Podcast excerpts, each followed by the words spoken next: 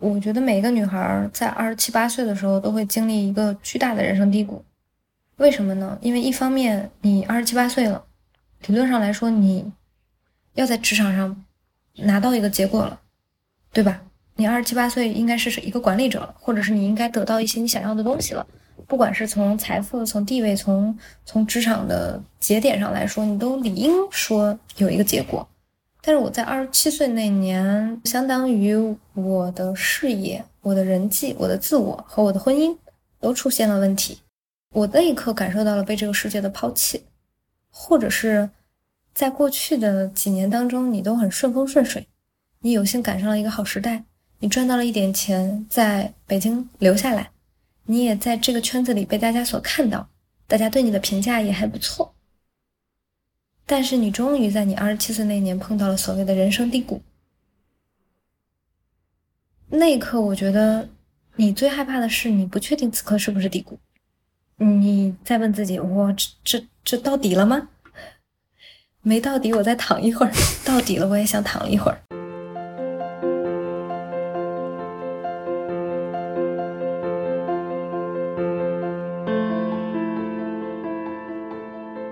你好，欢迎来到长河问道。今天呢，我有请到了一位从女性出发来做女性话题的自媒体人——闪光少女思思。我自带一些出场的掌声。耶耶耶！我发现，其实大部分人在介绍我的时候，会有一些不知道从哪儿开始。嗯，因为我我我也偶尔的去采访别人，或者是啊，我是高频的采访别人，偶尔的被采访，我就会发现大家对于我的定位其实是有些模糊的。为什么呢？一方面，我其实是一个老的自媒体人了，我在自媒体这个工作岗位上，今年是第七年。嗯，因为整个的新媒体，你如果按它的发展脉络来说，小十年的时间，而我已经工作了七年了，所以从自媒体这个范畴，我也算一个老人了。第二个呢，其实我是一个网红，不夸张的说，而且我还是一个情感网红。现在呢，就是开开玩笑一点的说，我是微博的亲女儿。我过去大概花了三年的时间，从一个素人，一个纯纯的素人。因为虽然我在新新媒体行业工作七年了，但过去我都没有真的站到台前过。我是从一个素人，花了三年时间，从零到一，用一个很笨拙的方式起了量。现在算是微博的头部的情感网红吧。但同时，我我是一个非典型的情感网红，就是我也不回答别人的情感问题，我日常也不写什么情感的内容。我自己有一档自己的纪录片栏目，叫《闪光少女》。我想拍在这个时代下有影响力的一百个女孩，我想通过她们来看看我们这个时代产生了什么变化，她们在关心什么，她们在做什么，她们在表达什么，就想更了解我所处的这个时代吧。第三个，如果还再介绍一下的话，我是一家创业公司的创始人。然后这一点的身份上，让我可能比大部分的网红要更更，呃，激进一些，或者是更能跳出来看待这个身份。因为同时你要经营一家公司嘛，呃，只当网红的话，你的感性是被无限放大的。但同时，如果你是一家公司的经营者，你不可避免的要要让自己能够有跳出来的能力。所以今天能和长河老师一起聊天，我。挺兴奋，也挺开心的。今天我也很荣幸吧，因为可以终于坐下来，深度的跟长河老师唠一唠，说，哎，到底这些年发生了哪些变化？我觉得这是一个很有意思的话题。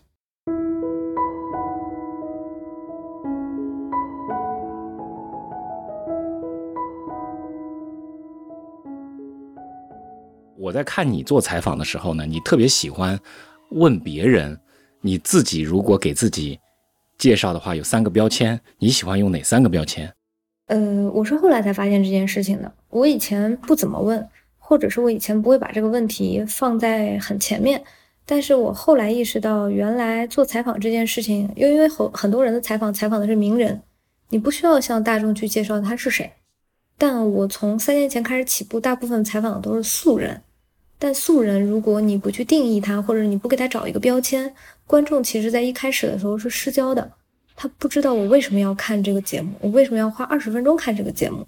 所以慢慢的，我就养成了一个习惯，叫那我提炼三个标签吧。这样不管是对他人还是对自我，我好像能快速的做一个定位，定一个坐标，我们此刻在哪？我觉得采访像什么呢？采访就有点像我跳上了你的破船，然后我也不知道我在哪，我也不知道我即将驶在驶向哪里，我也不知道这一路的风景会是什么样子的。我因为信任你，所以我跳下来了。我觉得采访常常是这个样子。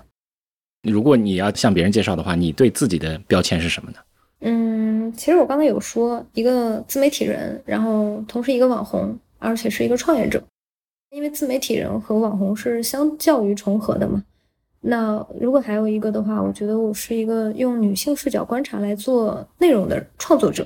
嗯，这三个标签呢，就是它是一种互联网身份的一种感觉。如果抛开这三层标签，如果回归到社会上面的层面来讲的话，你觉得你会给自己界定是哪三种标签吗？我可能会说我是一个三十岁的女性吧，因为。除了我的所谓的工作身份以外，我其实是有点找不到这个我在哪儿的。我今天刚好看了一本书啊，很有意思。我下午还在录这个视频，就是呃，效果他最近出了一本书，叫李诞的脱口秀工作手册。这本书在说什么？它中间讲到一个概念，说所有的创作者都要心知肚明一件事情：你的工作和你的生活是分不开的，生活是你创作的养分，你不要指望你能把它区分清楚。我我那一刻觉得我有点理解这件事情，因为我的日常生活除了工作或者除了创作这件事情以外，几乎为零。我我不太像是，嗯，一般的人会讲我有什么爱好，或者是我日常喜欢做什么，我好像没有。我整个的这七年当中，百分之九十的时间都在工作，都在琢磨我手头的这点事儿，所以好像除了那些。我能讲出来的刚才的几个标签以外，其他的是我自己都不清楚的状态。我觉得这挺有意思的。我给自己设了一个极难且长周期的目标，就是您想嘛，我我日常拍的是长视频，我一个视频或者一期采访从筹拍到准备，我卯足了劲儿把它做得非常好，非常顺利，至少要一个月的时间。其实很多东西你是算得出来的，因为我说要拍一百期嘛，那一百期如果我以一个月为一个周期，就是一个月做一期，我要一百个月，就是它是我后期的一个选择，因为在早期的时候我也不知道我想要什么的那个阶段，就是我刚刚踏入自媒体这行的时候，我也以为我想要的是一些世俗上的东西，比如说钱，比如说社会地位、尊重，或者是再。再细化一点，我想在北京这个城市留下来。就那个时候有一些非常物质的目标，但可能因为我经历过所谓的自媒体快速增长的那几年吧，我也阶段性的达到了这个目标。我没有说我停下来去享受生活，或者停下来看看我自己到底想要什么。我是快速的定位了一个更长周期的目标。但是你今天问起我说思思你有什么爱好，我会愣住。我我就好像是，我就好像是人群里那个没有什么爱好的那个我。我从小就听别人说你有什么爱好，我小的时候还会杜撰出一些我以为的爱好，比如什么喜欢看电影、喜欢看书。我后来长大了发现不是。我我后来慢慢接受了没有爱好这件事情。人其实可以没有爱好，或者是你在某一个阶段你是可以没有爱好，它也并不真的困扰你。你有一些自己想做的事情，你有一些你想达到的小目标，你有一些，就是你自己本身就是你的目的。我我下午的时候在录视频的时候还在说，我说我以前写过一句话叫“自媒体是手段，自媒体不是目的，人才是目的。”自媒体更像是什么呢？就是像是你累积流量和现金的一种方式。你有了这些资源，有了这些手牌之后，你再考虑你想。往哪儿去？你想做成一件什么样的事情？你想成为一个什么样的人？而自媒体一定不是目的。如果自媒体是目的，那你就会滚在一个非常崩溃的循环里。这个循环叫数据为王，叫我今天要为了我的观众，为了那一点数据，为了那个热点，为了那个情绪，不断的去改变我自己，因为那个是目的嘛。对你，你会在那个阶段失焦。所以慢慢的把自己调整为一个目的之后，我就我就在想说，我没有我没有爱好没有关系啊。我的如果有什么爱好的话，我的爱好就是让我自己感觉更有意义、更有存在感、更有成就感，能留下来一点。我觉得哪怕几十年之后回过头来看，还是做了一点东西的人，我会为这样的自己感觉到有一点踏实。那可能这个就是我的爱好吧。我不是不懂得放松，我日常还是挺喜欢谈恋爱的。然后 除了谈恋爱，我也喜欢一个人，就是戴着耳机听着播客。我是个播客的重度爱好者。嗯，这是爱好啊。嗯，那？听播客算是我的很重要的爱好，就是我很想在别人的世界里穿行。我觉得看电影也好，听播客也好，就好像你在平行世界中多活了几次。所以我的爱好是，比如说到一个城市，我可能如果有时间，我下午就不会排什么事儿，我愿意在这个城市里走一走，然后听播客走一走，听播客走一走，那是我跟我自己相处的方式。但我一直没有想明白这算是什么爱好。它看起来好像并不能很好的总结出来，所以我我可能还在寻找我的那个具象的爱好的进程当中，但同时我也是一个懂得怎么讨好我自己、怎么让我放松的方式的人。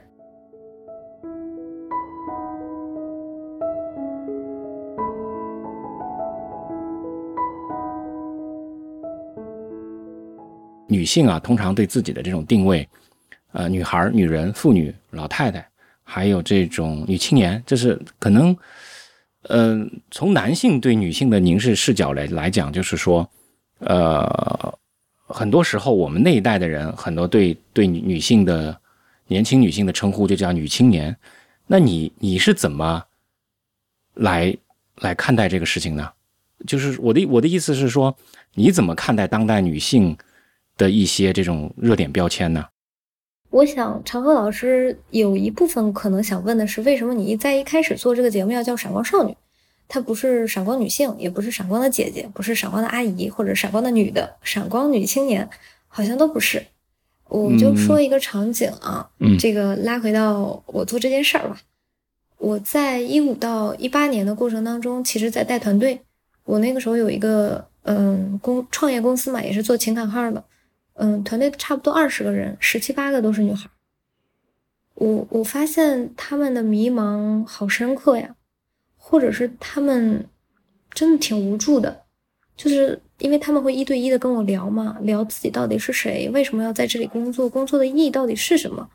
他有的时候把我问的有点哑口无言，就我并不能，我能够感同身受的感受到一个女孩在二十岁出头的时候有，她是很慌张的。所有人都告诉你说，你二十岁出头是最美好的年纪，但每一个二十岁出头的女生都不这么想。她想的是：哇，我压力好大呀！我要找工作，我要找一个好人嫁了，我要确定我未来要做什么，我还要找一个叫爱好的东西，我还要保持我的美貌，对我还要挣钱。我感觉我人生的目标好多啊，但是我自连自己是谁都不知道，我甚至不知道我混进这家公司来，我到底要干什么。就是像彪老师说的那种悬浮感，在年轻人，尤其是年轻女性心中是非常深刻的。而我在那个时候比他们年长几岁，我那个时候大概差不多二十五岁吧。我面临一些刚毕业的女孩，我也有些手足无措。我我不知道该怎么把她们带出来，所以我一开始我没有想说我自己是个少女，我这个年纪对吧？我今年都三十了，我不可能是少女，但我认为她们是我心里的少女。如果我能够。帮一帮一些人，或者是帮一些人去看到这个世界的可能性的话，可能我帮助的是那些比我小一点的妹妹。啊，我在心里经常会幻想一个场景啊，在我做节目的时候，就是我有一个十八岁的妹妹，她今天呃刚刚进入大学，然后她的一切都是展开的，同时她有点不知道自己是谁，也不知道自己想干嘛。那她有没有可能通过日常关注我，或者是看看我做的这些内容，她有一点选择权？他能看到说啊，这个世界上其他女孩都在干这些呀。那如果他想举个例子哈，他想成为一个学者，那成为一个学者的生活是什么样子的？一个学者谈论什么？他是人类学的，是社会学的，还是什么学的？就是如果他想成为一个职场女性，一个职业女性，那职业女性面临的生活，他们是怎么交流的？怎么交往的？他们在关心什么？好像我觉得，一旦把这些问题变成一个个具象的人的选择。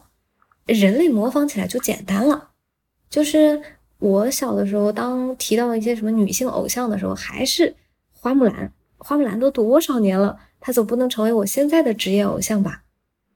那个时候我就在想说，因为我身边有一些挺厉害的女孩，我我特别对我对她们特别好奇，我想知道说她哎为什么成为今天的她？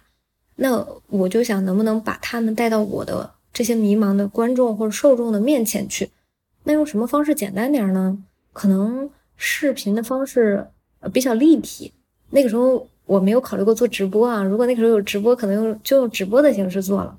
所以我跟长河老师有点不太一样，你可能是非常喜欢影像，但我完全不是。我对影像一没有概念，二没有基础，三也没有学过。我就是一个非常野路子做自媒体的人出来的，然后说，哎，我想干这么一事儿，看起来视频是一个到达率很高的方式，那我试试吧。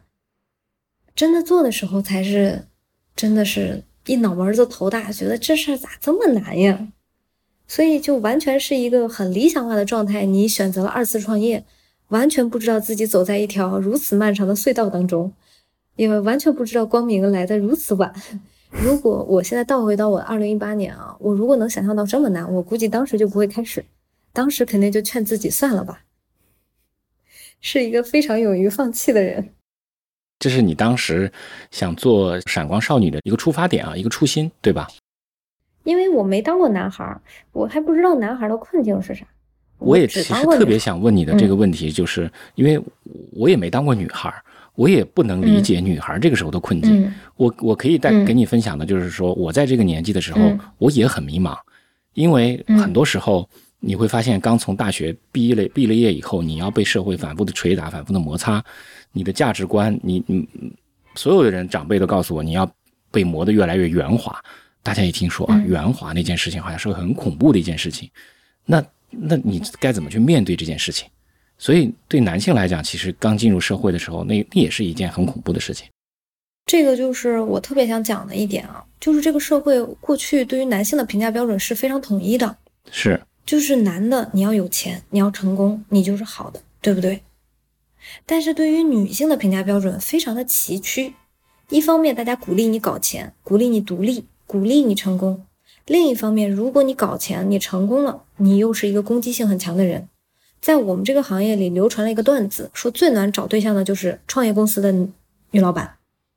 你在择偶这条，就是当你在一定程度社会意义上的成功，你的择偶就很难，就是它让你放大的同时又缩小一点。你会发现他的评价标准是非常不统一的。那你说我只嫁一个人就可以了吗？那这个社会的论调又变成你找了一个好老公，但是你怎么平衡你工作和家庭的关系呀？嗯，你当全职太太，对你当全职太太又有各种各样、各样、各种各样的问题，好像年轻的女性处在一种我做什么都不对的阶段。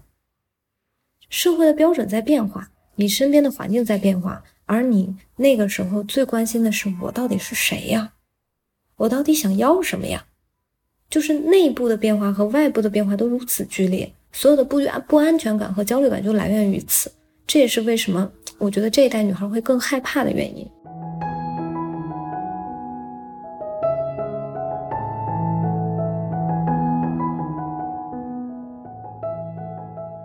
你在有一期那个播客里面，你写到了，就是你的母亲当年二十二十四岁就生了你，对吧？二十二岁，二十二岁就生了你。你看那个时候的那时候的女性，二十二岁生孩子已经算是晚的了。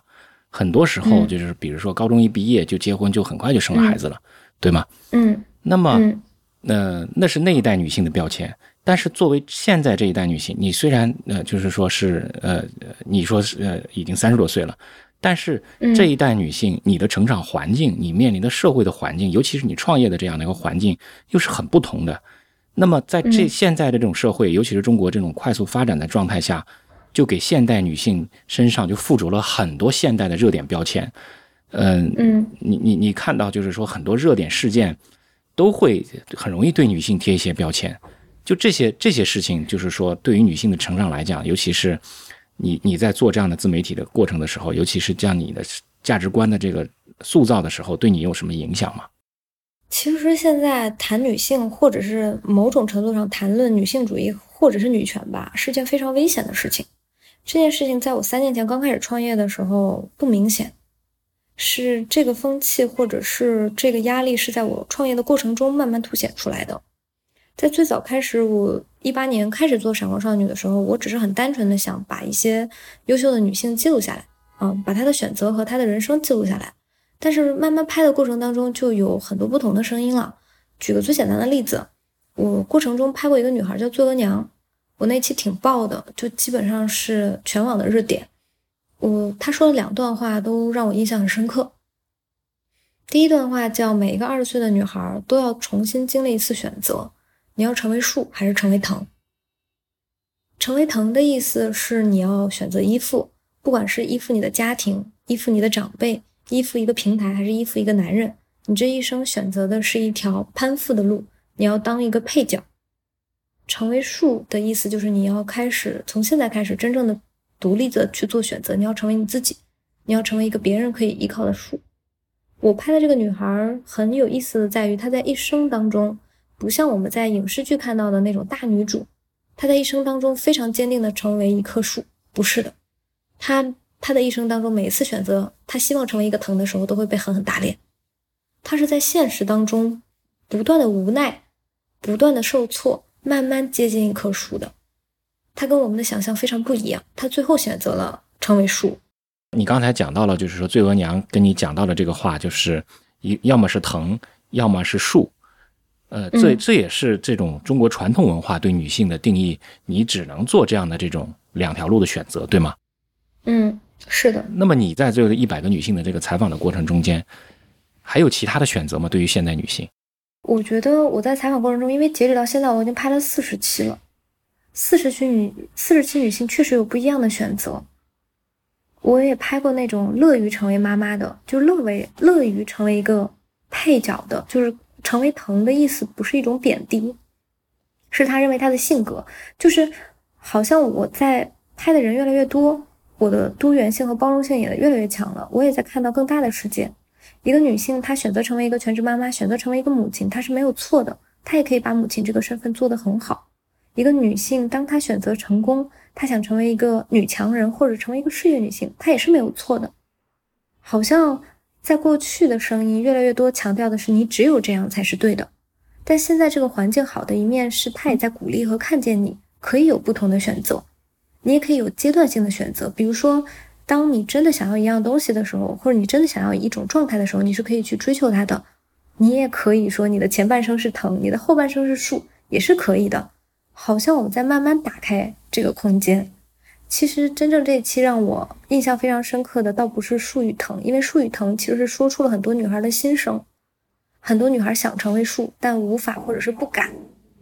但这个片子给我印象最深的其实是结尾，他说：“这个世界不是不尊重女性，是不尊重弱者。”对，这个片子恰恰就符合我说的那个价值观，说好像有一部分的女性就是要成为强者。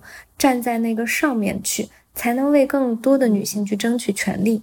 有的人可能需要照顾好一个家庭，有的人可以通过自己的事业站到上面去，去争取更大的声音。我们的本意是这个样子嘛？但这期视频让我出圈的真正原因是，很多人在骂我们，很多人说你是达尔文主义，你怎么可以去宣扬让大家不尊重弱者呢？鸡蛋和石头，我们永远站在鸡蛋那一边。就是当你做一个内容，或者你当你做一个片子的时候，你以为你的价值观已经如此清晰了，但还是存在被曲解的可能性，还是有人喜欢用自己的方式，或者是在他的角度里，你就是这个样子的，你就是说了这句话，且这句话不符合他的价值观。我是在那一刻真的意识到这个环境开始产生变化，因为从那期片子之后。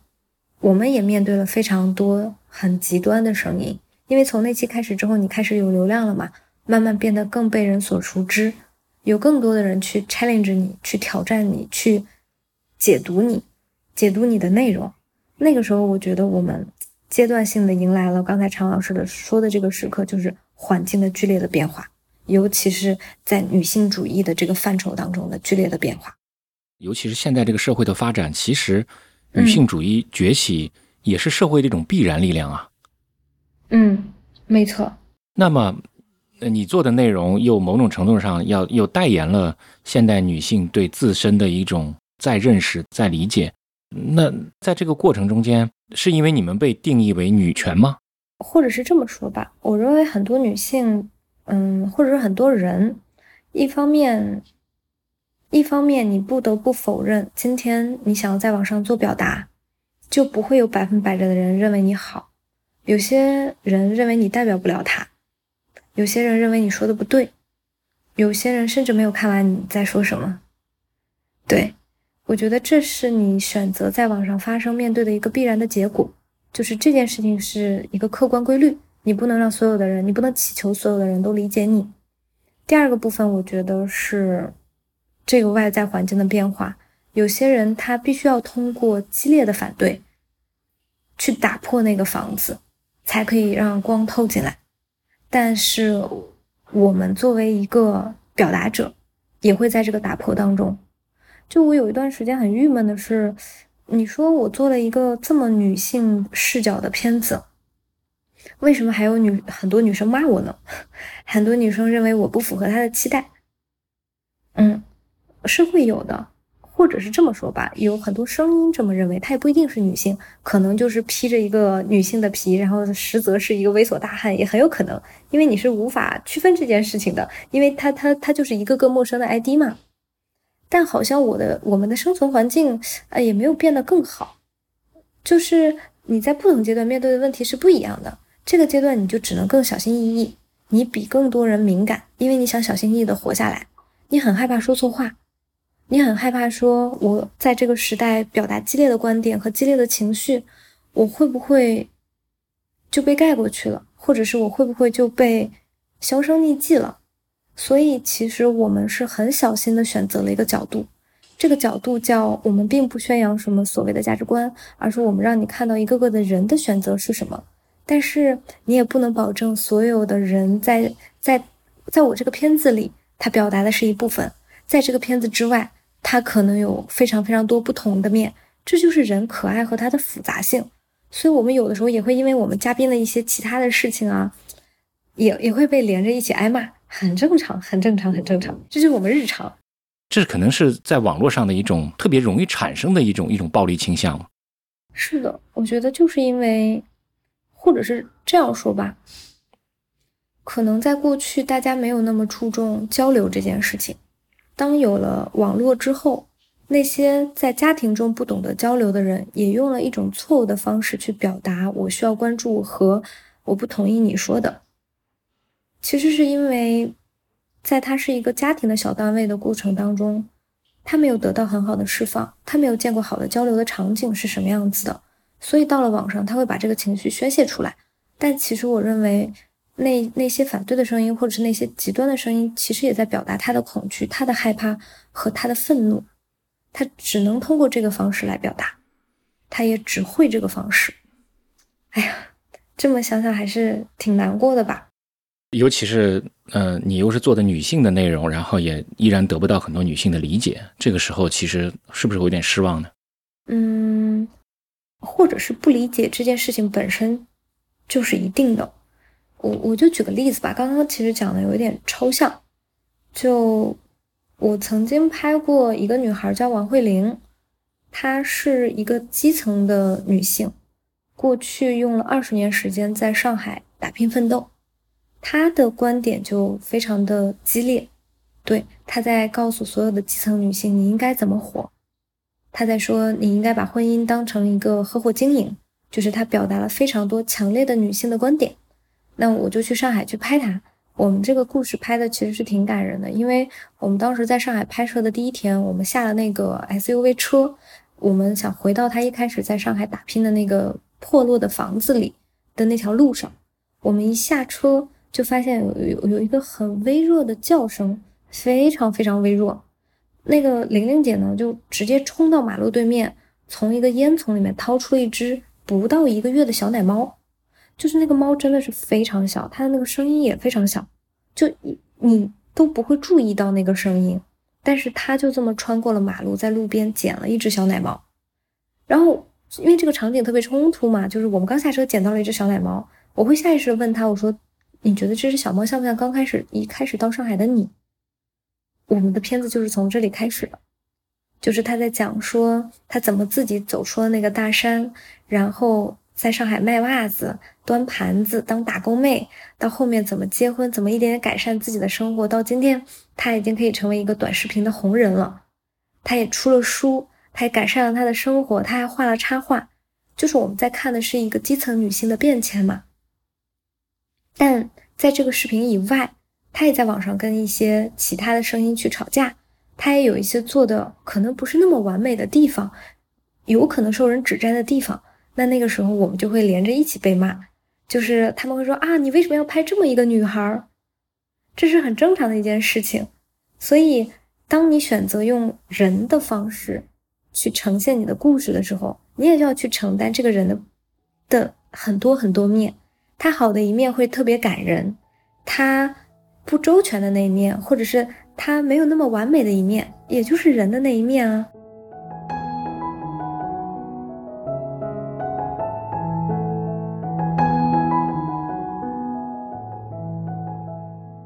所以现在互联网的大部分受众都是都是特别，呃，喜欢对不想看到的东西发出特别极端的评论吗？嗯，我认为，或者是我好像很悲哀的发现，说你说这是信息茧房吗？因为我们每天收到的，就比如说你今天打开抖音，抖音里的所有的算法都在说我在讨好你，我在让你听到那些你想要听到的声音，我在陪着你找认同感。而那些跟你不一样的声音，我们该用一个什么样的方式去面对？可能你划过去就好了，但当你不能划的时候，怎么办呢？你要对抗它吗？你要抨击它吗？还是你用一个什么方式去面对它？这个是我们当下去看到大部分人去面对的一个问题嘛？有的人面对的好，不看不听；那有的人面对的方式就是吵架嘛，键盘侠嘛。这个，这就是一个事实，嗯。但是也没有办法，就是，呃，你们的这个微博账号也伴随着这样的一期一期这种特别有争议的内容，然后就一点一点粉丝增长了，是吗？我做过最有争议的一期内容，其实您都想不到，就是最有争议的还不是罪恶鸟，最有争议的其实是，哎，其实是我拍过的一个女孩叫柱子哥，她是对我我有我有看到这篇报道，嗯，是的，哎。其实也是因为我早期的时候没有什么新闻报道的经验，我们团队也比较稚嫩。柱子哥是什么故事呢？就是我在创业的过程中，我的继父去世了，因为白血病，就是他得了癌症去世了嘛。然后我那个阶段就一直想拍一个癌症家庭的人，我就一直在找，找啊找啊，就找到了柱子哥。柱子哥是复旦的双学位的学霸。他在他二十八岁那一年得了淋巴瘤和红斑狼疮，就是两个近乎于免疫系统的绝症。所以当我到上海的那一天，我又是去上海拍，感觉上海真的是给了我很大的冲击。就是我去上海的时候，他正在考虑冻卵，然后我就陪他去咨询冻卵这个事情。这个故事也就是由此开始的。嗯，这个故事。听上去是一个很积极、很正能量的抗癌故事，但因为我在拍摄的过程当中问到了她对于婚姻的态度，她当时就说她给她老公留了一个二婚基金，她希望有一天如果她不在了，她老公可以找一个很好的女孩子。她那个时候变成了星星，她也觉得她老公应该幸福的生活下去。然后我当时就打了一个 tag 叫“癌症女孩给老公留二婚基金”，哎呀，那被喷的呀！就我被喷，我还能接受。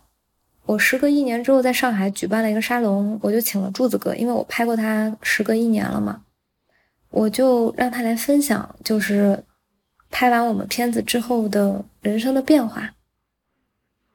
我站在他站在那个台子上，我才第一次知道，我们那期视频发了之后，我我现在看大概这个视频的阅读量就快五百万了。就是播放量大概也就是五六百万的样子嘛，其实不是特别的高啊，但是有好多好多人私信骂他，就是骂的很难听，就直接网暴他，就是那些在婚姻里可能不是那么如意的人去辱骂他，说他是大婆，就，哎，我该怎么说呢？就是一部分人觉得他很酷。另一部分人觉得你不符合我的想象。你说，难道在癌症家庭里那些男的还不够怂吗？他们说说每一个在病房里面先离开、先离婚的都是男人，男人远远不如女人这么有担当。你去看看那些离婚的、再婚的，全部都是男人。嗯，骂他是赔钱货，这些都是我翻译过之后很好听的话了。我那一刻在台子底下，我特别难过，因为柱子哥很瘦，他得了癌症之后做过差不多六次化疗。他之前是长发及腰的一个金融从业者，很精英的。他在做化疗的过程中就把自己的头发剃了，变成了一个小秃子。我我我邀请他的时候，他特别瘦，我估计都八九十斤，就他不矮嘛，大概一米六五左右，八十斤吧。就你都能看到那个皮包骨的那个感觉，因为他穿了一个套装，那个套装穿的很笔挺。我就看到他瘦瘦弱弱的站在那里，似乎很轻描淡写的在讲自己被网暴的那件事情。哎，我我真的是特别后悔，我真特别难过。我我我我该怎么跟你形容呢？就是你觉得他，你明明是一个想要去一部分的救赎你自己，就是你在你在想，你把这个故事做出来是对你的家人有一个交代。你知道那些活在这个世界上的人是什么样子的？呃，我是指癌症患者，那些。跟你肌肤不一样的人，那些能够挺下来的人是什么样子的？你其实本质想表达这件事情，但是你却让它变成了一个网暴的方向。你那一刻其实是很自我怀疑的。你一方面肯定很愤怒，你觉得怎么能这样呢？另一方面，你觉得确实是你没做好，你当时应该更加保护他的。因为我在成为一个自媒体人的过程当中吧，我也接触过很多团队。我觉得我对我们团队的一个要求，或者我对自己的一个要求是。你知道采访它是一个或者视频吧，它是一种权利。你通过剪辑，你通过信息的重新拼接，你完全可以讲出无数个故事。我也可以当时选择保护他，我应该预判到他讲这个话的时候会有人不开心，会有人去辱骂他。我有没有为这件事情给他做护航？我没有。我那个时候有侥幸心理，我就觉得。在选择把他推出去和把他拉回来的那一刹那，我选择把他推出去了。我觉得这个是特别糟糕的一件事情，我我到今天想起来都觉得特别糟糕。所以后来他那个演讲的那那个那个视频，我就重新给他做了一个，我重新做了一个视频。我当然知道我无法弥补他，但是我觉得柱子哥应该有一个对外沟通讲话的机会。你知道后来柱子哥被央很多央媒都报道了吗？然后他现在讲话会变得，他现在讲话变得很谨慎了。你甚至可以觉得他有些油滑，他很有采访技巧，他知道什么话不该说。但就是因为他第一次接受我的采访的时候，把我当成另外一个癌症家庭的小孩子，他愿意跟我讲这些，愿意跟我讲很真实的东西，把那个柔软的一面露出来，然后我们俩就被揪着打。所以，所以。因为我在整个的创业过程当中，因为我也面对过一些媒体嘛，我能清晰的感感知到对方是把我推下去还是把我拉上来。我遇到过那种就很糟糕的一个节目组，他是那种写脚本写脚本的类型，他把我带入了一个角色，希望我为他的流量担当起一定的责任。他是明显下了死手黑我，我是知道的，你肯定知道的，你做片子你就知道。所以那一瞬间，我的我的那个那个感受就更深了。我我从那之后，我就在想说，哪怕一期片子不爆，别人觉得他平没有关系。我我做的是闪光少女，不是争议少女。我能保，我一定把它保下来。我能跟我的嘉宾站在一起，我一定要跟他站在一起，因为不会有任何一个观众觉得你跟你的嘉宾做的是冲突对立的采访，别人都会觉得什么什么对抗性采访。但在我这里很少，因为我选择拍他的那一瞬间，我和他是站在一起的。这个是我认为我们这个节目可能和其他的有一点不一样的地方吧。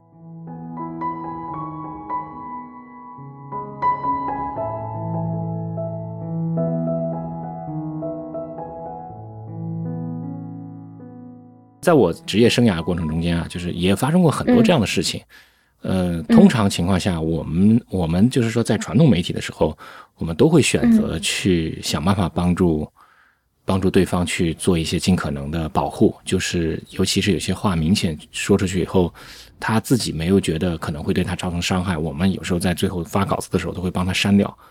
呃，我们我们也能预判到这个事情出去会对他造成特别大的伤害，尤其是呃。遇到一些这种呃更加弱势的群体，就是他们在求助我们去帮他们解决一些问题的时候，往往不经意间会暴露一些更大的一些猛料，但这个时候可能会把他们推到悬崖边上。呃，嗯所以我们做媒体的时候，我们会这么选，但也是也是经过了像你这样的一些过程之后，体会或者是感受到的。因为都市报中国都市报的发展刚开始的时候，其实并没有这些事情发生，也我们也不知道有这些情况。这就相当于你做嗯自媒体的时候，你今天吸取的这个教训，我们以前也出过同样的问题。嗯，我觉得这是一种、怎么讲呢？我有时候觉得，哎，我们经常会讨论一个话题啊，叫这个时代叫什么？调查记者已死 啊，新闻从业者越来越越悲哀。就是我有的时候在招人的时候，我也在想，我特别想在组团队的时候多有一些专业的人员帮助我。我在早期的时候特别希望说我的团队是个专业团队，但你真的创业了，你就知道人家专业团队也不一定看得上你啊。就有的时候你就是在行进的过程当中去解决问题。人家就是马斯克说什么呢？说创业就是像飞机下坠的时候，你在组，就是你在一边开飞机一边下坠，同时你要把飞机修好。就是他是在行进的过程中解决问题。我说句，哎呀，很难过的话，就是我到今天为止也没有一个特别专业的人来帮助我。但是你也应该预判到说，当你以一个自媒体的形式去做这件事情的时候，你有可能就是找不到一个很专业的帮手。你在早期的时候，他就是这个样子，但你这件事情要不要做，他有的时候就是这样的选择。所以我当然一方面，哎，也希望借助这个节目啊，如果有一些更专业的新闻从业者，你们想做我们类似的事情，愿意给我提供一些帮助的话，真的就是非常非常感谢。就早期其实你也不敢招比你更厉害的人，你会在想说，哇，他这么厉害，他怎么会选我？可以向大家发出一个声音，如果有人有兴趣，呃，像像思思这样去做一些对女性，呃，这个议题以更有意义、更有深深度的这样内容的话，可以可以去到到我们的这个播客下面去找思思留言啊，这个应该是可以，欢迎大家留言呃而且思思其实也做了一档播客节目，我其实不算是做播客，我那天还跟常老师聊起来，我说我们这个公司吧，做事儿特别虎，就是我没做过播客，我我爱听播客，我做播客的方式就是早期啊，就是把我们的那个视频采访剪成音频，就大家看起来特别，因为我们在某个平台那个呼声还挺高的，因为我们自带流量嘛，所以一不小心就冲到了那个平台的头部，大家都惊呆了，说哇，这个团队做播客怎么这么做呢？看起来跟我们传统的播客一点儿都不一样呢。对，但我现在有一个底气，是我能改好。你给我点时间，我慢慢调，我就会让它弄好。我早期可能就是很虎的、很混乱的、很混乱的，或者是哎有一点不像这个样子的。但是你给我点时间，我总能改好的。就像是我们刚才说，我需要一些专业的力量和专业的声音这件事情，你也会发现，你现在能够乐观的是总能找到人的，就算找不着人，你也能学会。这个是我觉得在这个时代做内容很好很好的一件事情。你们公司像你的团队是什么样的一个人人力结构呢？男女的搭配是是是怎么样一个比例呢？我们团队小二十个人，只有两个男生，一个男生是一个剪辑，然后一个男生呢是设计师。我们以前更更那啥，我们是个全员女性的团队，在今年不幸有了一些人员流失之后，在补充的过程中有了一些男孩子，嗯啊，所以我们就是百分之八十都是女孩儿。其实这是我说实话啊，一个女性创业者不得不面对的事情。一个女性创业者在过去会被大家觉得你很情绪化，当然我一定很情绪化，因为你是你同时是个创作者，你没有那个情绪，你完全的理性，其实你无法跟你的观众共鸣。观众永远爱上你的是你的人格，是你的魅力，他爱的是那个不管是舞台还是作品当中那个真实的你。如果你极度理性，说明你你很难把真实的你暴露在那个空气当中。所以我是一定有一些创作者，包括叠加女性身份之后的缺点的，比如说强势、情绪化，甚至是，嗯，我不知道，反正就是女性领导者的那些通病，就看起来格局没有那么大嘛，就不想把这个生意一下子搞成十个亿，对吧？我有各种各样的缺点，对，这也造成了我们在招聘的过程当中，或者是我们在组团队的过程当中，不是没有男生，有男生他不一定能服你，他即使能服你，他也不愿意长久的跟你在一起。但是你这种情况又不是说是因为你做自媒体才会发生这种情况，嗯，你可能在呃在公司里面，在公司里面的女性也会遇到同样的情况，对吗？对呀，啊，都是一样的嘛。我我没有说它是一个困境，我说是这些原因导致了我们男女比例不是那么的均衡啊，我们女孩就是多一点。包括你做的这个方向，你有时候觉得男生也确实没有那么容易理解，嗯。但其实我觉得工作这件事情就是看你想不想做，因为做工作的方法，就把一件事情做好的方法是恒定的。就做的烂，真的有各种各样的烂，但做的好，它一定符合创作规律。嗯。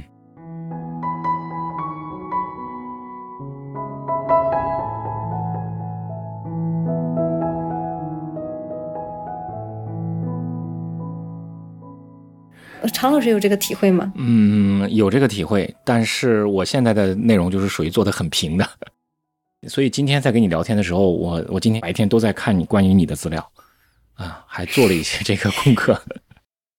有啥是您觉得有意思的，或者是有啥是让您震惊的？对，除了夸我的那些，有没有让你觉得，诶，这个点有意思？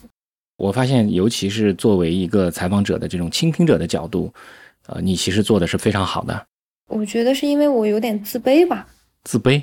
为什么呢？这是这是从原生家庭出来的吗？我我就只谈工作吧。我过去你看我整个的从业，我的职业生涯七年，就是在自媒体这个行当里七年。我的前三年半都是一个商务，我是一个做所谓的做销售，靠嘴皮子吃饭的人。这个工作有两个好处和一个坏处，好处是。你的资源盘子不错，你的交往能力不错，你能赚到钱，你有极强的商业变现的能力。但同时，最不好的一点叫你见了很多有才华的人，你知道那些真正所谓的老天爷赏饭吃的人长什么样子，因为你每天都在跟他们打交道。残酷的一点是你，如果你不知道他们长什么样子，你还能在自我认知和自我定位当中觉得自己还不错。但你明明花了那么长的时间去分析、去定位、去帮助他们变现，你去给他们打辅助，你知道他们长什么样子，你清晰的知道自己不是那一类人。我没有那么极致，我不是一个极致的内容创作者。但今天我想创业，我想做一个自媒体人，我想当一个网红，我得把我自己推到台前去。我要从一个配角的角色，第一次，我有一个投资人啊，其实在一八年的时候还问过我。他说：“思思，你觉得你适合当一把手还是二把手啊？”我说：“那我肯定适合当二把手。你看我二把手当的多强，对不对？”他当时就微微一笑，说：“我们等三年再看。”都没有让他等到三年，我后半年之后我就创业了，我就成为了一把手。你成为一把手，本质不解决你的内容创作瓶颈或者你内容创作能力的问题嘛？所以我身处在一个。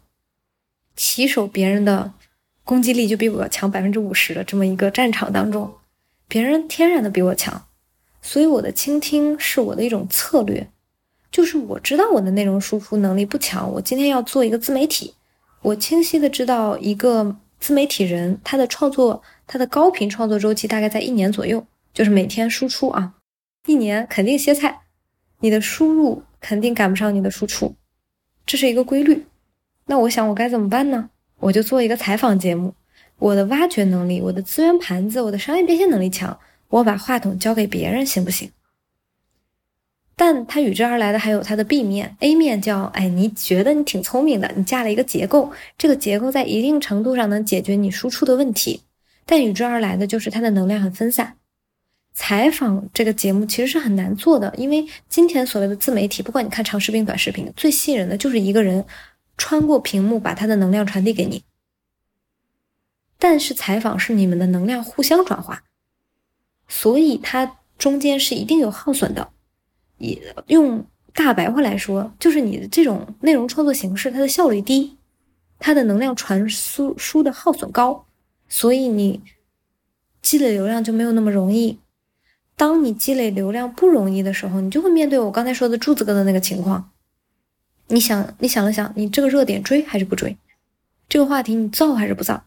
不造可能死哦，你涨流量涨得慢哦，投资人会给你打电话哦，投资人会打电话说：“思思，你要不要再考虑一下做短视频啊？你挺适合干直播的，快手这个平台特别适合你呢。”就是你，你总归要面对所谓的一些生存下的压力，其实你就是选嘛，你选什么呢？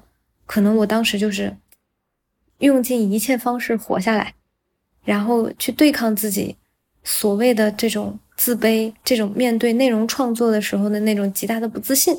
我相信这个极大的不自信，常老师你肯定也有，因为你过去呢，你的手艺活，对吧？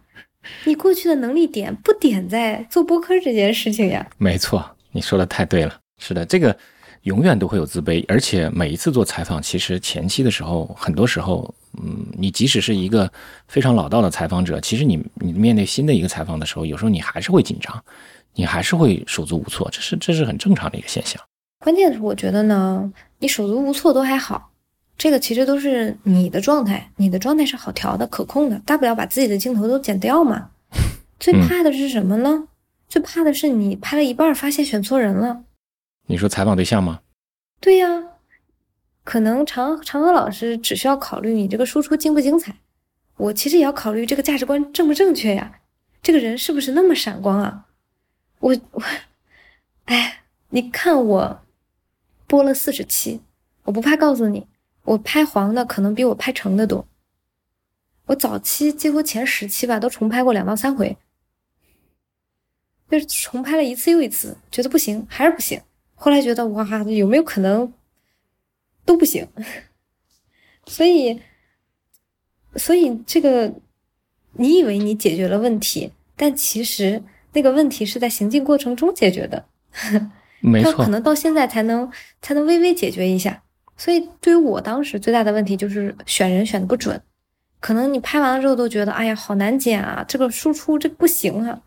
我到中后期的时候还拍过一期，也可以跟大家讲一讲，我拍过一个炉石的世界冠军叫师匠，这个故事我当时在去之前，我觉得他又是在上海，妈呀，上海真的是我的风水宝地，我所有的变故都出在上海，我以后要小心对待这个城市。师匠这个故事其实特别好讲，她是一个女孩，打炉石打成了世界冠军。你用脚趾头想，这一期也很好做，对不对？常浩老师，很多拍那种这种竞技片子，尤其是电竞片子，它是有套路的呀，很好做的。结果我还真能给做做砸了。就是我过去呢，我发现这个姑娘年纪有点小。她的经历很辉煌，但是我不卡在一个节点上，叫我既不在她拿冠军之前，我也不在她的就是准备下一场比赛的之前，我卡我去的这个时间点就是一个完全没啥事件的时间点。第二个，这个女生她比较内向，她在表达的过程当中，当你问她你的训练是什么样子的，辛不辛苦，她就说不辛苦。她其实不像你过去的采访对象那么有采访技巧。那么有输出的意愿和输出的能力，他是一个不愿意打开自己的人。我尝试了各种办法，都是打开不了自己。所我最后找那个找那个角度啊，我找啊找啊找啊找，就找到了一个，就是他跟他父亲的关系，就是啊，他父亲很反对，他父亲期待他活成别的样子。但是你等把这个片子做完啊，就是你拍摄大概两天嘛，跟他待了两天，你觉得有一个角度。啊，他拉黑了他爸爸五百天，你觉得这个角度不错，你把片子做出来了，结果扑街，就是他不是观众期待的那个方向，他不是观众期待的那个故事。因为这一期理论上来说，他天他虽然天不时地不利，但是人和呀，这故事好呀，或者这个人好呀，你应该能把它做出来呀。但做出来之后就反响平平，而且因为他比较拘谨，片子做出来之后他就没怎么理过我。就他可能也不是特别满意吧，就是就是，我是说这个女孩啊，她她她就不像其他嘉宾一样跟我就很热络很熟悉，我感觉我始终没有打开它，它像是我的遗憾一样就放在那儿。我我有时候就想说，如果有什么遗憾的话，我觉得我这期没做好，但我硬发呀，你得发呀，你人都拍完了，那个阶段还是还是很不松弛的，还是觉得我就是要一个月发一期，我这个月到点了，我就要发，我就必须发。这个 deadline 很重要，我就把它发了。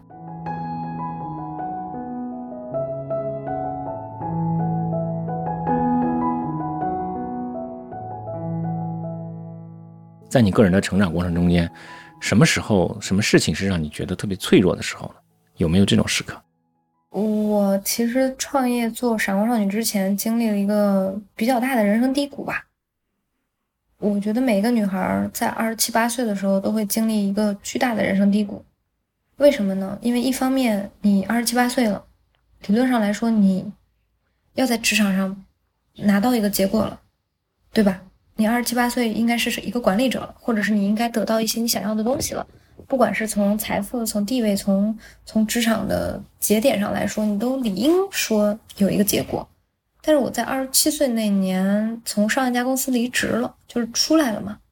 我那个时候在思考要不要进入婚姻，我是认真的在思考，我在思考我我我人生中面对的这些问题是不是结个婚就好。你可能在别人眼里是个新女性了，你是九零后，你是这样长大的一代，你怎么可以有这样的想法？但对不起，我真的有这样的想法。在我二十七岁的时候，我在想，我是不是现在不够稳定，或者是找寻不到自我，或者是我面临的这些困惑，是不是因为我没结婚啊？是不是结了婚我就落听了，我就能够去更好的面对他了？我的情绪问题，我的人际问题，我的关系问题，我的自我问题，都可以通过结婚这个手段来解决了。然后那个时候，我决定跟我当时的男朋友结婚。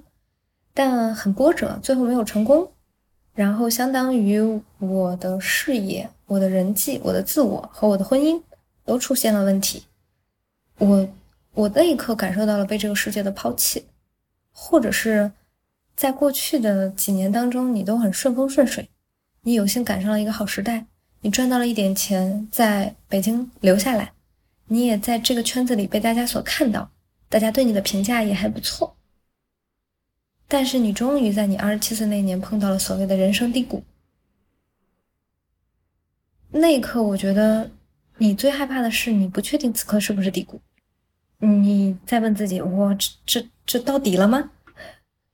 没到底，我再躺一会儿；到底了，我也想躺一会儿。所以其实是在我人生极度脆弱的一个阶段，我才思考要做闪光少女这件事情的。如果当时不是把我逼到了一个绝境上，我没有别的选择。我是不可能再创业的，我也不可能相信我自己需要通过这个方式来证明我自己，因为人是这个样子的，大家都想逃避，都想得过且过，能当小公主，谁想当女战士呢？咱们就摸着良心说，反正那个阶段我肯定不是有什么宏图伟志，我一直以来也不是这种人。所以你也是像罪额娘一样被推到了这个位置上吗？我拍罪额娘那一期拍的就是我自己，她。几乎经历的每一件事情，我都经历过。那一期能爆的原因，其实是因为那期片子相当于是我自己剪的，我扛住了所有的反对意见。就别人都会剪一个女性创业的故事，啊，他告诉你他怎么从零到一，我不是，我一直在打的一个问题是，罪额娘今天为什么一定要成功？她为什么一定要做成这件事情？她她。他的自我出现了什么问题？他跟他妈妈的关系，他要证明什么？这样一个，我追到后面其实追到了一个答案的。罪恶娘的妈妈是苏菲奖的获得者，是一个环保做的非常有贡献、极其厉害的女人。罪恶娘的一生这么迫切的想证明自己，就是因为她要给她妈妈鸣不平。她认为这个世界有太多人没有看到她妈妈的贡献，曲解了她的妈妈，她一定要让自己变得很强。然后去告诉别人，你这样想，我们家是错的。他一生的原动力在于此，所以我那个问题追追追追追到后面就追到了一个答案嘛。所以他一切的性格，他一切的选择都有一个结果。但你能够看到这些，一定是因为你跟他有同样的困惑，或者是在某种层面上你就是他。所以我做那个故事，其实做的也是我自己的故事。好多人看完那期说啊。思思，你们俩经历的事情都好像啊，我就感觉莫名其妙，觉得你在这一期的投入跟其他的不一样。你知道我以前，因为我我挺自卑的嘛，我我也我也我一般会听大家的意见，大家说想拍谁或者大家想怎么剪，我都挺尊重大家的，因为我觉得你们比我专业嘛，那听你们的。但那一期是我第一次尝试听我自己的，我就要试试用我的方式讲这个故事能不能成，还真成了。所以后面你就会相信说，哇，原来我不比那些告诉我片子要怎么做的人差，我也可以把这件事做好。所以其实相当于我我在解决我自己的困惑的这一路当中，找到了一些答案，而我把这个答案分享出去的过程当中，又赢得了很多的关注，或者是赢得了很多的观众。原来是这样的一个一个幕后故事啊啊！难怪这个罪恶娘能火，其实是跟你的个人的这种体验还是有很大的关系啊。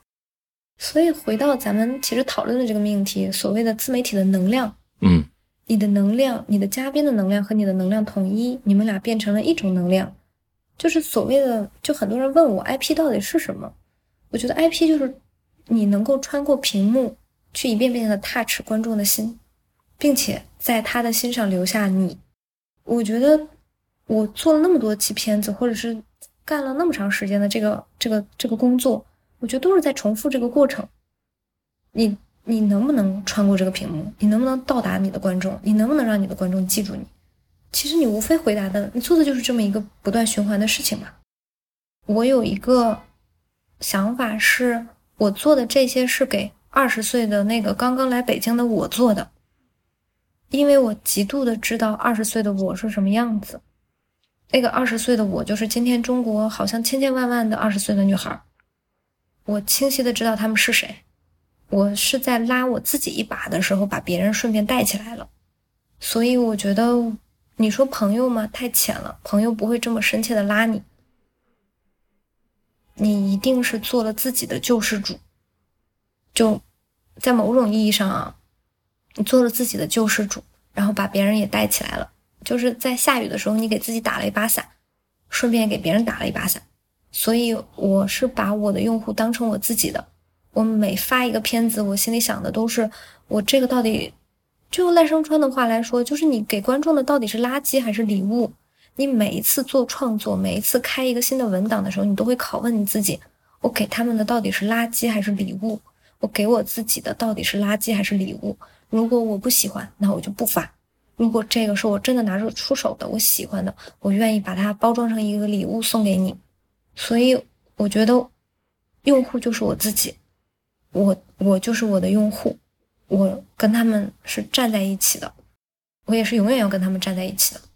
如果有一天跟他们不站在一起了，他们肯定能感受到，那我也是抛弃了我自己嘛。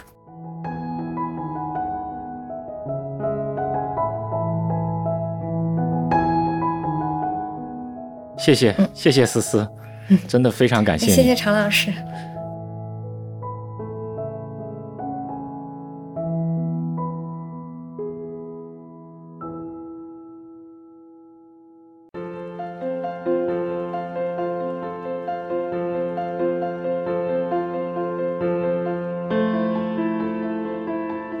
你现在收听的是《长河问道》，这是一档学习和探索型的节目。由麋鹿学研社和篝火故事联合制作，我们关注技术驱动下的社会更新，我们寻找那些能够快速自我迭代的实践者，我们发现那些能够给人们的生活带来改变的创造者，和他们一起去学习、实践和分享，一起去探索社会更新之道。